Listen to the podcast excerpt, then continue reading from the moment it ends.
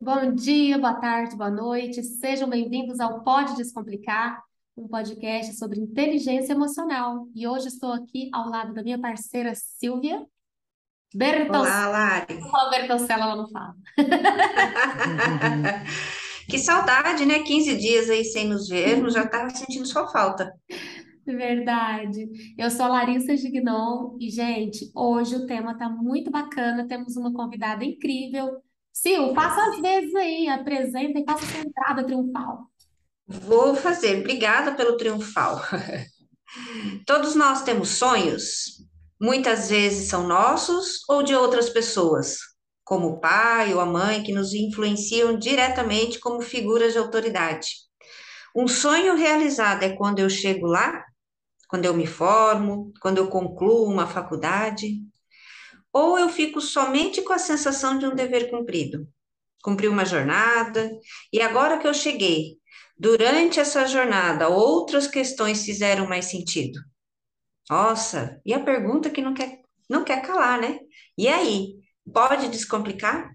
Pode descomplicar, sim. Vamos descomplicar. E para nos ajudar a descomplicar, convidamos a querida Natália Batista, que é uma pessoa sensacional, que eu tive a felicidade de conhecer há alguns poucos.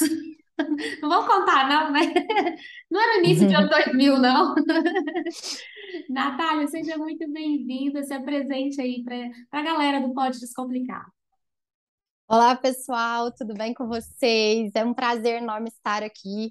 É, eu sou Natália Batista, agora escritora de livros infantis, mas eu fui advogada por mais de 13, 14 anos. É, conheci a Larissa lá na Universidade Federal de Uberlândia, na Faculdade de Direito foi minha bichete, entendeu? Ou seja, é mais nova do que eu, muito mais nova. E, mas a gente tem uma história muito linda e, e depois a gente se reencontrou nas redes sociais, né, no Instagram, e foi mais legal ainda porque as nossas vidas já estavam totalmente diferentes e, e, a gente tem muito que trocar aqui figurinha com todos vocês. Eu fui advogada por muito tempo, mas me tornei escritora de livros infantis depois que eu me tornei mãe. E foi uma grande mudança. Uma grande transição. Uma grande... E vamos só trazer esse assunto aqui que eu estou muito curiosa. É bacana dizer que a Natália também, a, a gente, a nossos caminhos se cruzaram algumas vezes, né? Ela estudou na mesma sala do Leonardo, que é meu esposo, e depois eu fui trabalhar na vaga dela, ela saiu e eu entrei no Décio Freire, né, no escritório de advocacia, na vaga que ela estava. E depois a gente chegou a fazer uma live juntas, naquela época de pandemia, que estava aquele caos. E foi muito, foi muito do nada também, né, Nath? Coisa mais, mais muito bacana. E eu falei, temos que trazer a Natália aqui, porque ela sempre foi uma pessoa com muita energia, de transformação, e eu tô curiosa, né, Silvia? Nossa, eu também estou aqui, né? Vocês estão falando, a minha cabeça está borbulhando. E aí, aquela introdução, ela nada, é por acaso, né? Tem muito a ver com isso, e essa é a primeira pergunta que eu quero fazer aqui para a Natália. Natália, o que que fez você é, fazer, né? É, escolher, optar pelo direito, chegar como exatamente na introdução? Tem toda uma jornada. Era o direito fazia parte da sua vida, tocava lá seu coração como um sonho, ou era é, para cumprir uma, uma meta, algo assim, nossa nossa, toda mulher linda, loira, faz direito. Como é que é isso? Eu vou contar para vocês, morrendo de vergonha, mas eu gosto de falar a verdade. Então eu vou falar para todo mundo aqui, porque às vezes o pessoal fala assim: nossa, mas isso não acontece. Acontece, aconteceu na minha família. Meu pai não tinha faculdade, ele começou a fazer um curso de contabilidade e parou. Então, meu pai não tinha faculdade. A minha mãe era professora e depois se aposentou. E eu não tinha ninguém na família que fazia direito nem nada. E nem direito, minha... nem errado, né? Nem no direito, não. Errado também não, graças a Deus. Graças. O pessoal ali era na linha. É. Mas o que que acontece? É, eu fui a primeira turma de, um, de uma seleção que estavam criando, tentando criar, aquela Paiês. Vocês já ouviram uhum. falar? Paz, Paiês, que era assim, você fazia uma prova no primeiro colegial, uma prova no segundo e uma prova no terceiro. Se você prestasse, é, saísse bem nesses três anos, primeiro colegial, segundo colegial, terceiro colegial, você entrava direto na faculdade federal. E aí eu fui a primeira turma cobaia disso. Ou seja, no primeiro colegial eu já tinha que ter uma ideia do que, que eu queria ser. Gente, eu tinha 15 anos. Eu sabia lá o que, que eu queria ser Pro naquela resto da época. vida é muito pesado, Não, e, né? e naquela época não tinha internet, pessoal. Não tinha internet. Custava ter um computador, um Word ali para a gente fazer um trabalhinho, mas não tinha. A gente não tinha todas essas informações. Não tinha feira de profissões, não tinha ah, aquela é, vocação, né? Que, Teste que, que você vai vocacional, nada disso teste era... voca... nada disso. E aí eu falei, pai, eu preciso preencher aqui, o que que eu vou ser, né? Aí passou o primeiro ano, primeiro colegial, segundo colegial. No terceiro eu já tinha que ter certeza do que que eu queria. Eu falei, pai, eu não sei o que que eu quero. Aí eu falei, eu tô com dúvida em três profissões. Aí ele, quais? Aí eu, geografia, porque eu adoro geografia. Aí ele falou, não, pelo amor de Deus, você vai ser o quê? Professora? Esses meninos não vão te aguentar. Aí já veio as crianças Esses-. Desse jeito, esses meninos aí não vão te aguentar. Você é muito brava como professora, não vai mexer com isso, não. Não pega bem, não dá certo. Você não, não tem Não pega bem é ótimo, né? É, Não pega bem é desse- ótimo. Meu pai era, assim- gente, meu pai era assim, tá? Mas aí eu falei, então tá, então geografia tá bom. Outra, outra profissão que eu queria ser, prestem atenção. Meu pai Rufem os faleceu com tambores. é, meu pai faleceu com 65 anos porque ele tinha uma doença de Chagas. Então tem uns oito anos que eu não tenho meu pai.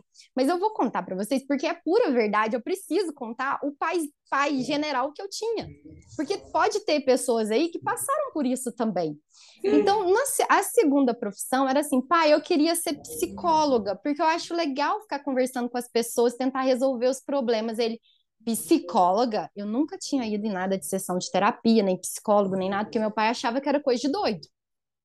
Então, eu tô falando a Clássico, era verdade um aqui. clássico do homem tradicional. É, aí meu pai falou assim: não, você não vai ser psicóloga.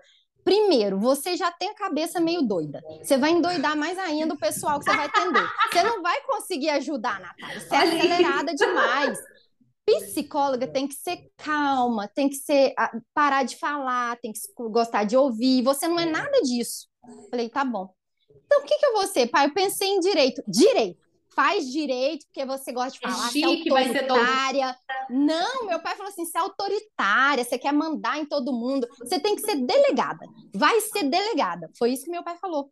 Aí eu falei: ah, tá bom, delegada é o que prende o ladrão, né? Então tá bom, então eu vou ser delegada.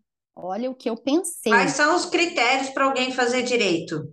Dois requisitos atendidos pelo pai é o suficiente para você escolher a carreira. Muitas Entendeu? vezes, né, Nath, muitas pessoas, na verdade, ou estão assim, escolheram a profissão porque alguém da família decidiu ou sugestionou de alguma forma, ou também por necessidade, né, é, de querer uma profissão que gera uma, pelo menos uma ideia de segurança. Não, isso aqui é garantido, vou fazer isso e tal. E não porque pelo amor mesmo ao que eu quero fazer e exercer. Nem todo mundo, eu acredito que é pouca gente que tem a sorte de saber seu dom e talento com 15 anos de idade. É muito cedo, gente, é muito cedo. E aí, no meu caso, daí eu decidi o direito, tá bom, eu vou fazer direito. Meu pai me convenceu, porque tinha algumas matérias que eu gostava também e tinha a ver com direito, que eu ia estudar. Então, não tinha matemática, física, química, matérias que eu não gostava. Então, pelo menos as matérias eram legais para eu estudar. Filosofia, sociologia, é, questão assim de. de... Administração, né? De É de administra- gerais, é. de direito mesmo, de pensar, de escrever, eu gostava de escrever. Eu falei, ah, eu acho que vai ser legal. Só que aí, quando eu entrei na faculdade, eu pensei, tudo bem, agora eu vou fazer direito, então eu vou fazer justiça. Eu queria ser a mulher salvadora da pátria, que ia arrumar todo o país. Pensa bem, uma menina com 18 anos que entrou na faculdade. Fiz o primeiro vestibular, passei de primeira, passei de primeiro na OAB, enfim.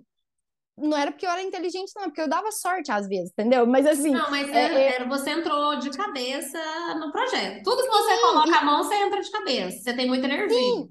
E eu falava assim, eu vou fazer o melhor, eu quero que o- eu quero um mundo melhor, eu quero tudo certinho.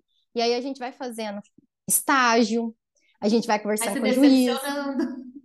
Aí eu Vai vendo que na prática a vezes. teoria é diferente, né?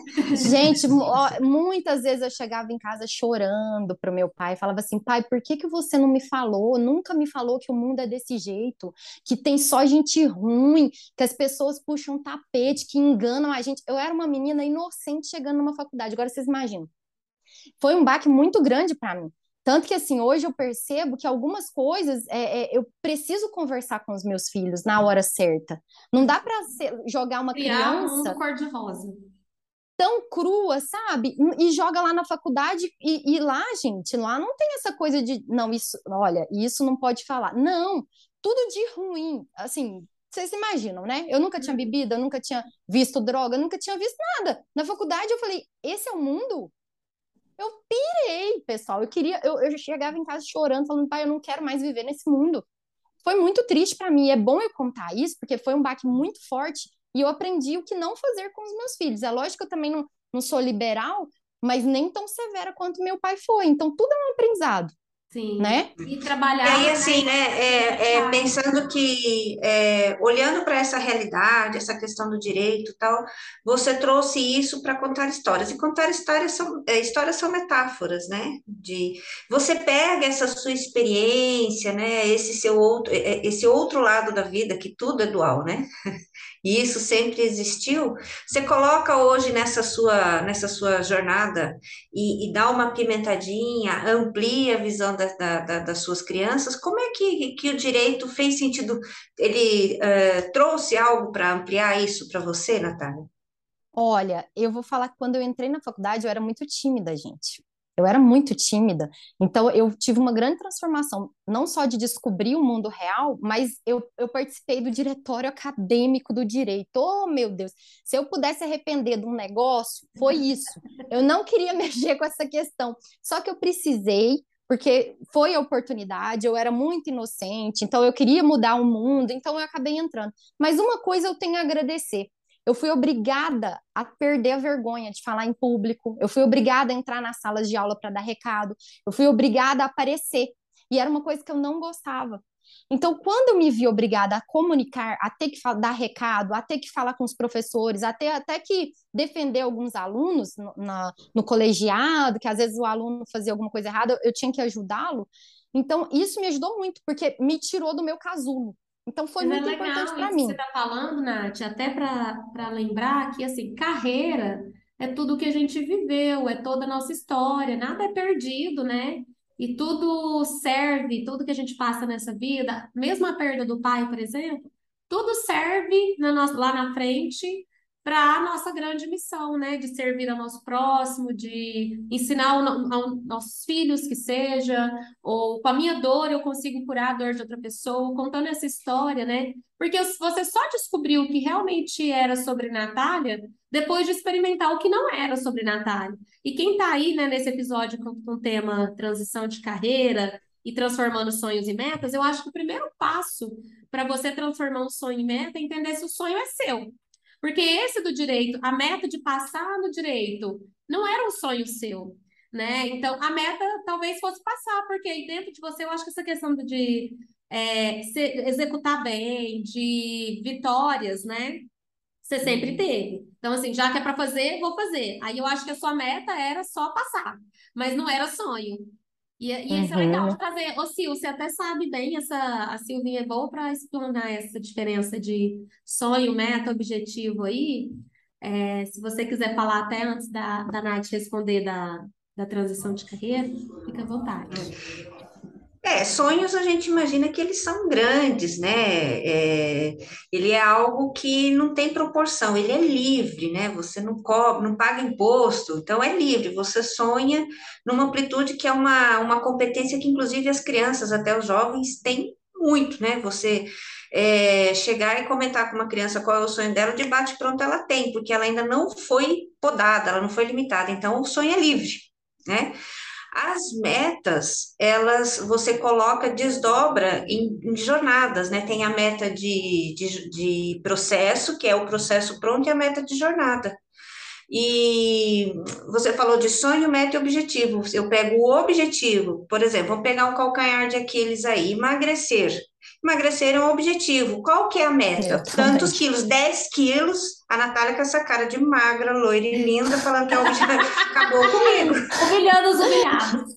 É. Não, mas é, é, é, meta, gente. É uma, eu, sabe o efeito sanfona? Sou eu inteirinha. Entendeu? Nossa. Minha vida Então, é a meta, né? O, a meta, a, a, o processo todo, por exemplo, 10 quilos. Só que a jornada, você divide ela em jornadas pequenas. Então, você vai colocando ela em pequenos, desdobrando em, em metas mais tangíveis, né? Em objetivos mais tangíveis. Mas o sonho é você falar assim, eu queria ser a Barbie, ou sei lá, né? Pegando aqui dentro de uma metáfora infantil, queria ser a Barbie. Mas aí você traz isso para o seu objetivo, 10 quilos, né? Uhum. Para você colocar a sua jornada toda aí. Então, mais ou menos colocar ela como mensurável, tangível, né, dentro de um, de um processo aí que você né, e é específica, tá, exatamente. Smart aí. Quem for que pode descomplicar, pode pedir lá no nosso Instagram que a gente manda a planilha e o PDF com as dicas de meta Smart para você conseguir fazer aí a sua meta. E, Nath, estou curiosa. Você, então, se tornou advogada com 13 anos, você passou no AB, arrasou na festa, fez um tudo, né? Casou, se mudou de Berlândia, foi para São Paulo, e a maternidade chegou. E a maternidade, porque a gente aqui, nosso público quase todo é feminino, e a gente sabe que o empreendedorismo nasce muito com a maternidade, né? No uhum. empreendedorismo feminino. Quando, o que, que a maternidade impactou na sua decisão de sair da advocacia e entrar no mundo da escrita? Primeiro eu quero contar, porque já que é para abrir o coração e falar a verdade, eu quero contar para o pessoal o que, que eu queria antes de me tornar mãe. Eu nunca imaginei que eu queria casar nem ter filho. Eu sempre pensei, tá bom, já sou advogada, então eu quero ser bem famosa, ter muito dinheiro, viver viajando e eu quero aparecer no Jornal Nacional para dar uma entrevista como a melhor advogada do Brasil. Gente, sonho é isso. Isso é sonho. Aí, o que, que aconteceu? E eu gostava muito do direito, mesmo com, com, com essas frustrações todas, eu ainda insistia naquilo. Eu vim para São Paulo antes de casar, trabalhei em escritórios de advocacia aqui, vim fugida do meu pai, entre aspas, eu tinha 28 anos, vim sem falar nada, falei, papai, tô aqui em São Paulo. Ele falou, não quero mais falar com você. Falei, mãe, eu tô aqui em São Paulo. Ele falou, se vira. Tive que me virar. Tive que me virar. Porque você foi atrás do namorado. Não, mãe, eu não vim morar com o namorado. Eu vim morar num pensionato para dividir com mais duas meninas, que a mulher é uma general, que até meia-noite ela fecha a porta com um pau e ninguém entra nem sai. Ou seja, eu saí de uma prisão e vim para uma prisão, mas num amplo, né? Que eu queria conhecer São Paulo, eu queria ver como é que funcionavam os escritórios, eu queria aprender. Eu falei, se eu não fizer isso com 28 anos, eu não vou fazer mais. Então eu vim na cara e coragem, fiz especialização em direito digital e telecom naquela época, no Mackenzie, ganhava R$ 1.300 para morar em São Paulo sozinha, vocês não imaginam o que, que eu fazia. Comi muito Nissin hoje aí, esse macarrão instantâneo à noite, porque era o mais barato, então eu, eu economizava. Natália, não é possível, você está exagerando, você tem uma vida boa. Meu pai não me deu nada. A minha mãe só começou a me ajudar um pouco quando eu falei assim, mãe, eu tô, tô complicada aqui. Tá complicado, eu tô, tô pedindo comida para minha sogra. Aí minha mãe falou, não, peraí, peraí, tá errado.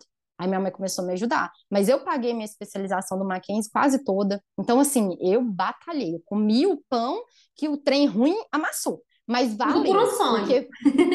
Mas valeu porque, assim, ó, eu aprendi como é que era o mundo. Eu dei o meu, meu sangue, assim, pelo direito até onde eu podia. Aconteceu um episódio em São Paulo que eu fiquei muito decepcionada, que foi uma coisa errada. E aí, coisa errada, eu não entro. Eu não aceito. Valor eu falei, tô fora do escritório. Eu falei, tô fora do escritório. Não, mas como assim? Olha o que eu escutei, pessoal. Por isso que eu falo, essas meninas do interior que vêm aqui tentar a vida não dá conta, não. Falei, não dou conta, não. Eu não dou conta da falta de honestidade, porque meu pai me ensinou isso. E isso eu não perco por nada, por dinheiro nenhum. Eu tô fora do escritório, amanhã já não tô aqui. Mas como que a gente vai arrumar alguém? Falei, se vira, vocês não pisaram na bola? se vira. Eu não quero, porque aí o que, que vinha na minha cabeça? Imagina, lá na televisão. Ia, ser, ia aparecer na televisão uma manchete mesmo. Fez um negócio errado. A Natália eu nem fiz, mas tá no nome do escritório. Eu falei, tô fora. Uhum. Aí peguei minhas coisas, tal, não sei o que, saí, voltei para Uberlândia. Gente, isso assim, eu fui antes pedir perdão pro meu pai, meu pai não conversava comigo, eu voltei para casa com o rabinho entre as pernas, tinha terminado com meu namorado, que é meu marido, fiquei muito tempo terminada, montei um escritório em Uberlândia, tentei mais uns dois anos ali e tal, sem pensar em casar e ter filho, porque isso que foi a pergunta. Que, como é que foi isso? Eu não pensava em ter filho, nem casar, nem nada. De uhum. repente, depois de um ano e meio terminada com meu namorado, que é o meu marido, a gente voltou, eu noivei, casei, mudei para São Paulo. Quando eu cheguei em São Paulo, eu fui bater na porta dos escritórios para ver se eu conseguia alguma, alguma oportunidade, mas eu não estava gostando. E eu já estava desanimada, e eu falei, aqui em São Paulo é tudo mais difícil, é mais longe, é mais complicado, o pessoal já tem os esquemas ali, não quero. Aí eu engravidei. É. Eu estava querendo engravidar, eu estava querendo engravidar naquela época, mas eu nunca imaginava na minha vida que eu ia ter essa mudança toda. Se você pegar esse gancho aí, Natália, que você trouxe assim é, brilhantemente, e, e, é bem interessante a gente falar para as pessoas que ficam falando que sonho é um negócio inatingível. E quando é, e o que, que faz uma pessoa desistir de um sonho?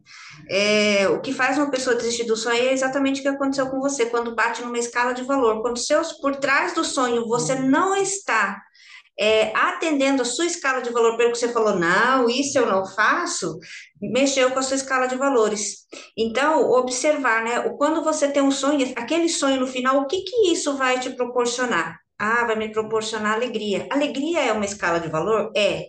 Ah, isso vai me proporcionar bem-estar. E isso, se não atender seus valores, nem começa. E é o que faz muitas vezes a pessoa querer emagrecer, é um sonho, né? Mas ela tá porque não é um, um, um valor dela, é para atender o objetivo da sociedade, por isso que ela desiste. Tem que ver o que, que aquilo vai ser valor para ela. Quando você acha e põe os dois, isso é uma dica assim de milhões, hein, gente? Sempre por trás dos seus sonhos, desdobre meta e veja os valores por trás. Ponto. É, porque o sonho não era tanto ser famosa quanto ela imaginou, porque ela ia ficar famosa de todo jeito, com o nome desse escritório. Mesmo né? que se fosse no negativo, né? É, não é mais famosa. É.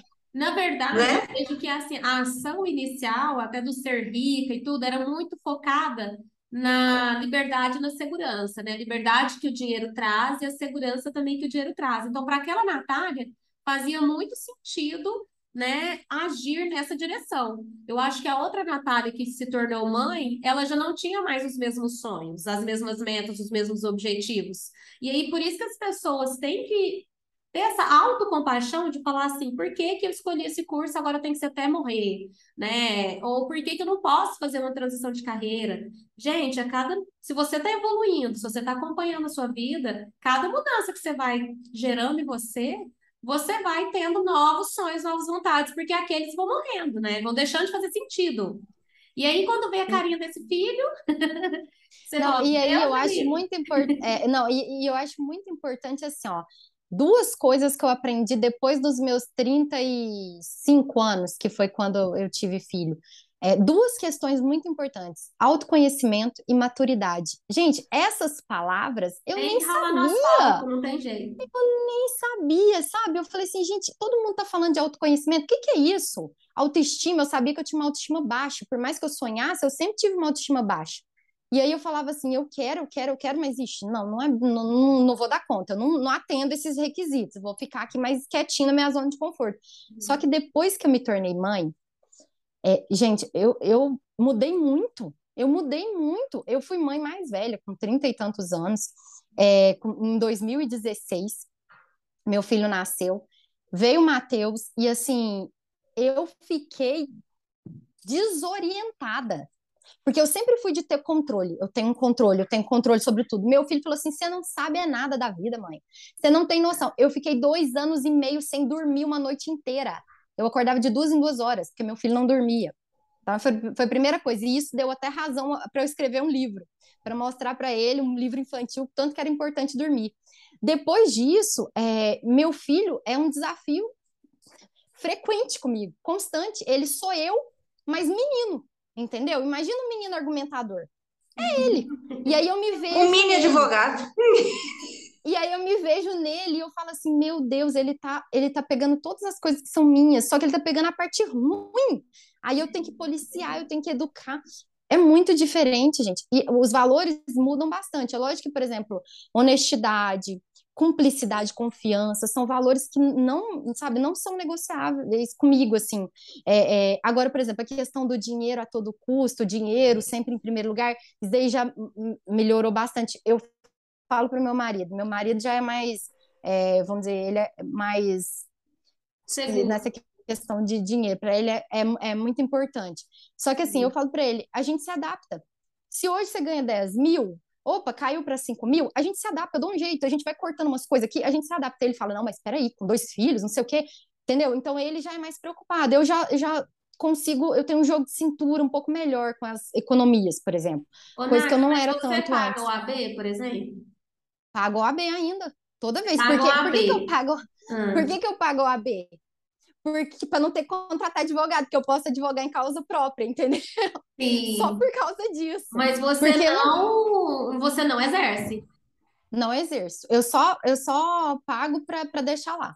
E É caro, aí é mas caro, vai que né? acontece alguma coisa, entendeu? Vai que acontece. Eu acho que aqui em São Paulo é um salário mínimo, entendeu? Por Uhum. ano. Mas vai que acontece alguma coisa. Meu marido já precisou de mim. Eu, coisa boba de é, Sky, net.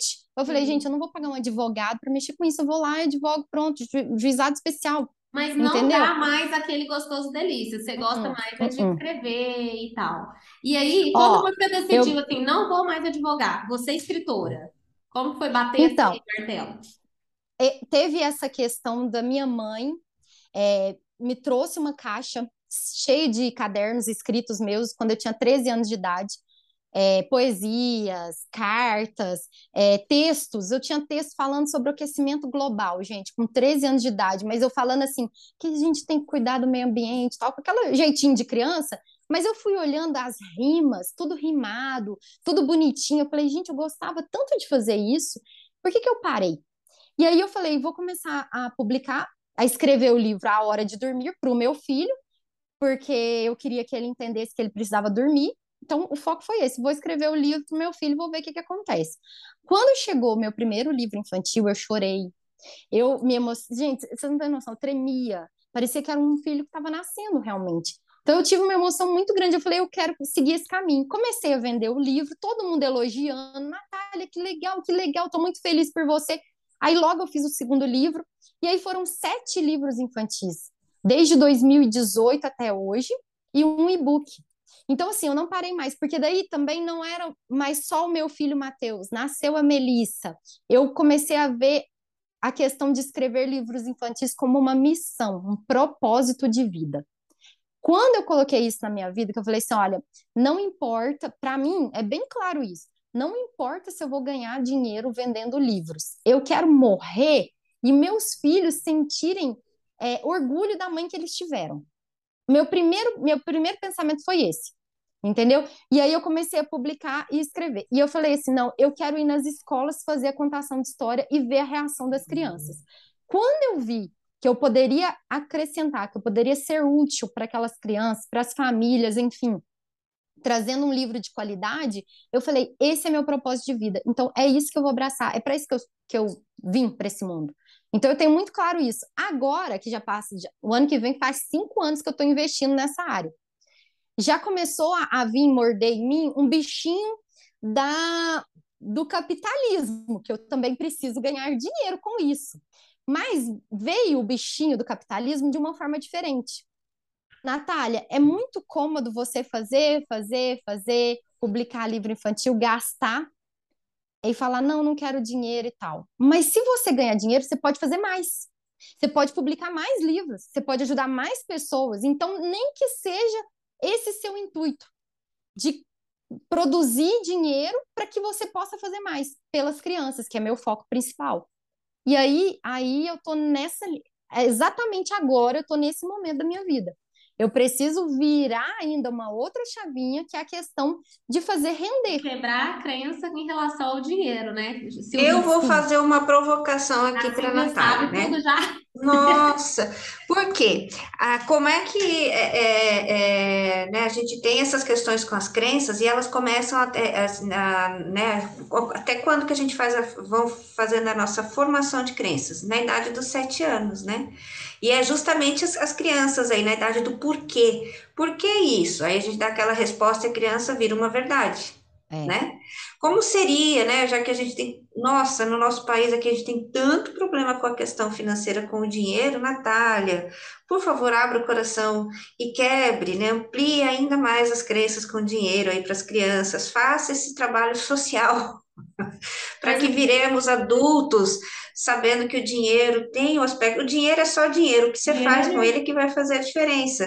Né? Então, e, e aí Fica o Essa desafio questão, aí, Natália. É, eu, eu não escrevo para a área infantil financeira, né? Planejamento financeiro, educação financeira. Não, não dentro de uma metáfora, isso. metaforicamente. É, mas eu tenho muitas autoras mães que começaram no mesma, na mesma época que eu e que produzem esses livros especificamente. Inclusive, tem uma menina, a Renata, que ela tem um monte de livros, ela tem um canal no YouTube que só fala historinhas infantis mostrando como lidar com dinheiro. Olha que e a gente E a gente tem projetos de lei para implementar a educação financeira nas escolas para as crianças. Mas me pergunta agora, se o pessoal quer. Ah, dificilmente. Tem uma né? parte, Querendo. tem uma parte da sociedade que, do, dos que políticos né, que eles querem. Claro, que detém o poder que não querem pessoas então é Mas é muito difícil. Só, Por exemplo, eu, acho que eu, de eu tudo já... que a Natália falou aqui, só para não deixar de passar batido, ah, na fala dela sobre legado, ela deixou. Então, quando a pessoa está escolhendo, assim, né, numa transição de carreira, ela sempre olhar, né, se essa nova carreira minha tá com três coisas que eu acho que a Natália conseguiu falar tchau direito, vou entrar de cabeça nisso aqui. Tem a ver com essa vontade de deixar um legado, que é, é, é, é muito forte, né? Faz você não desistir. Também ter propósito, e para isso tem que ter sim autoconhecimento, né? Entender o que, que é a sua missão. Para isso você tem que entender quem é você, o que, que faz sentido para você, né? Seus valores, né, Lara? E através da história dela, porque a ideia de trazer a Natália aqui é para você que está escutando do outro lado, observar, né? Que é doloroso, é uma jornada, nunca vai ser uma pílula, um botão que você aperta né? Até mesmo porque se fosse assim, nem teria graça você chegar no topo sem, sem o esforço da subida, não tem a mesma graça. Você ir com alguém que te carregou e você subir a montanha no esforço está totalmente diferente. Então, eu acho que vai ser muito bacana a partir, né, quem está escutando, falar, poxa, eu estou aqui presa nesse meu trabalho, não tenho coragem de sair, que essa é a maior dor das pessoas, não saber o que, que tem lá na frente. Seja porque está muito preso na segurança, né, do dinheiro, não, aqui é garantido, Apesar de que isso também é falso, porque do nada a pessoa pode ser mandada embora, é, do nada as coisas acontecem nas suas vidas, né, gente?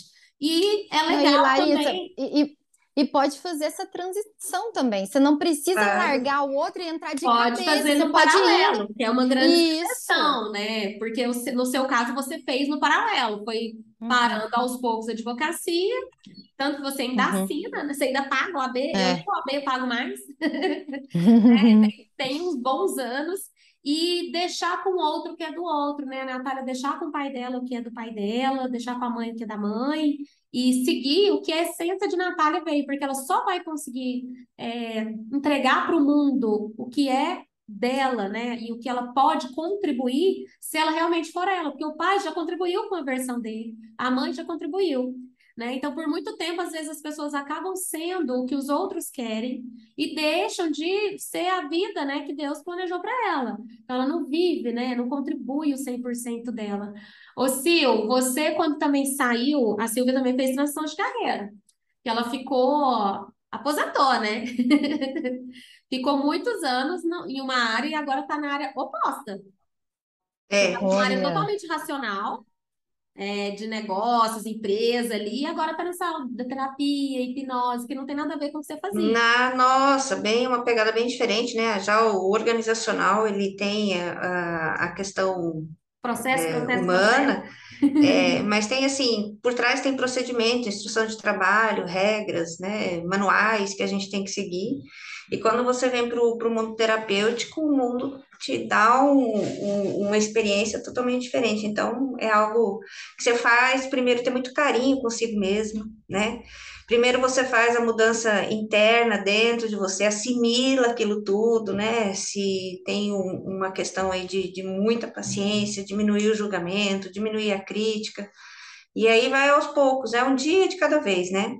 Eu sempre falo, como é que a gente. Eu nunca comi, eu falo isso para a Larissa, que é vegana, ela quer me matar. Como é que eu como um elefante? Quer ver a Larissa?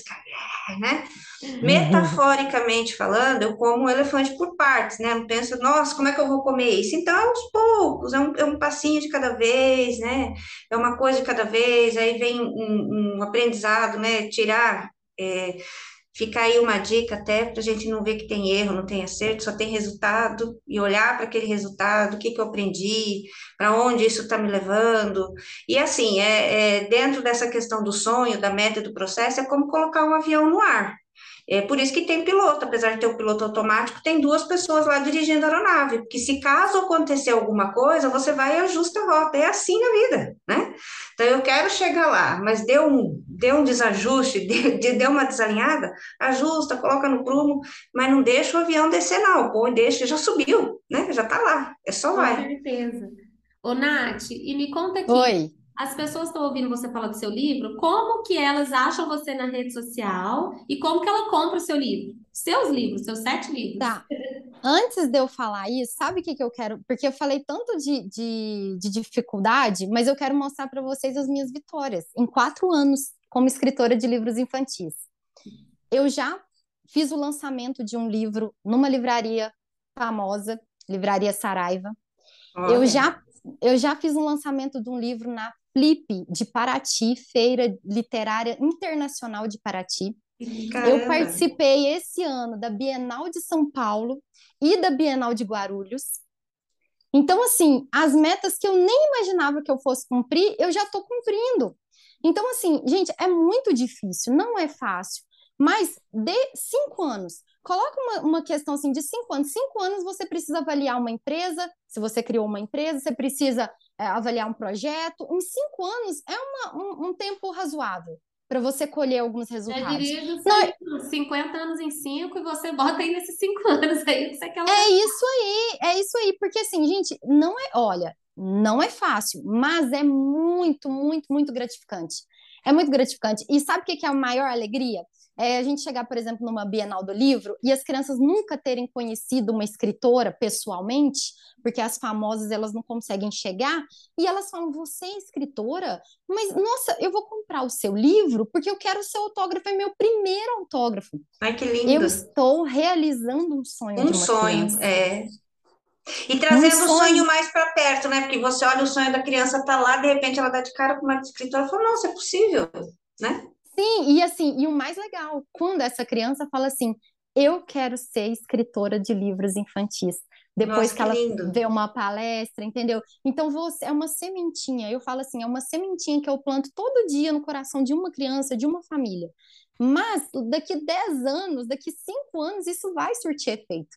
Vai, eu tenho certeza que vai. Também, de todas as maneiras. E financeiramente para você também. O Osho fala muito isso que você trouxe de que o sucesso ele é consequência. Ele não, você nunca pode colocar ele como meta, né? O sucesso ou o dinheiro. Ele fala: faça o que você, o seu propósito, viva a sua missão, queira o seu legado, siga nessa reta que vai vir, né? Mesmo que seja no longo prazo, o que você está plantando. Você plantou tomate, vai nascer tomate. Mas se você está plantando tudo isso, né? Se dedicando, eu acompanho suas redes, né?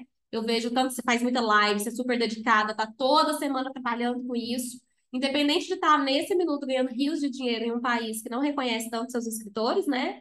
É, a pessoa tem que morrer para ter o um reconhecimento. Já temos visto isso aqui não sei quantos anos.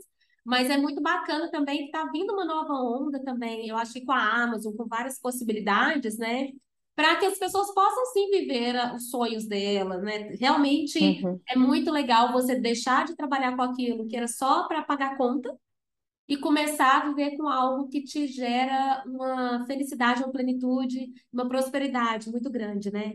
É. Ó, e respondendo a pergunta, ó, livros, A Hora de Dormir, Manual para Agradar a Mamãe, Quem é o Papai do Céu, A Missão Especial de Malu, Lindos. O Papai dos Meus Sonhos, Em Busca do Planeta Realidade e Qual é o Seu Talento? E tem um e-book que ele chama Senhor Brasil e um Brasileirinho. E sabe o que, que eu estou falando para as crianças de 7 até 12 anos de idade? Sobre autorresponsabilidade. Você não Que precisa lindo. esperar um governante, ou seja, quem for, você tem que fazer a sua parte. Entendeu? Eu estou fazendo isso com as crianças. Esse livro aqui, ó, tem tudo a ver com o que a gente falou hoje. Qual é o seu talento? Que Eu conta a história acho de que quem colocar esse book é como que é? A pessoa adquire, O- ó, compra. e- esse que aqui é? é o livro físico. O e-book Senhor Brasil e um Brasileirinho está sendo vendido no Hotmart, só 15 reais. É um e-book maravilhoso. Tem uma escola em Embu das Artes, tem uma escola em Cotia. Elas vão trabalhar esse livro com as crianças na semana das- do 7 de setembro. Para mostrar, porque a conversa do Senhor Brasil e um Brasileirinho é o seguinte: é um menino que tem um sonho e aí ele não sabe se é sonho ou não. Eu sei que ele vai conversar com o mapa do Brasil. E na hora que ele vai conversando com o mapa do Brasil, ah, mas por que que o Brasil tá desse jeito? Por que que não sei o quê? O Brasil fala assim, É muito da nossa narrativa, né? Muito da nossa narrativa. Me senti representada por ele agora, né? Aí ele fala assim, ó, agora, é, é, ele fala assim, vocês estão perguntando sobre mim, mas eu sou o resultado que do que vocês fazem. Eu sou o Senhor Brasil, é o resultado do que cada um de vocês fazem.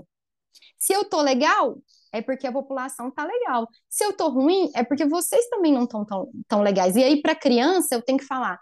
Por exemplo, você é considerado um bom cidadão se você não fura fila, se você não rasura a sua identidade, se você não mente para sua mãe para matar a aula, se você, sabe, eu tenho que falar isso para as crianças, mas desde pequenas elas podem E é nessa idade em que a gente coloca, como a Silvinha colocou, né? Até os seis anos de idade vai formando a personalidade.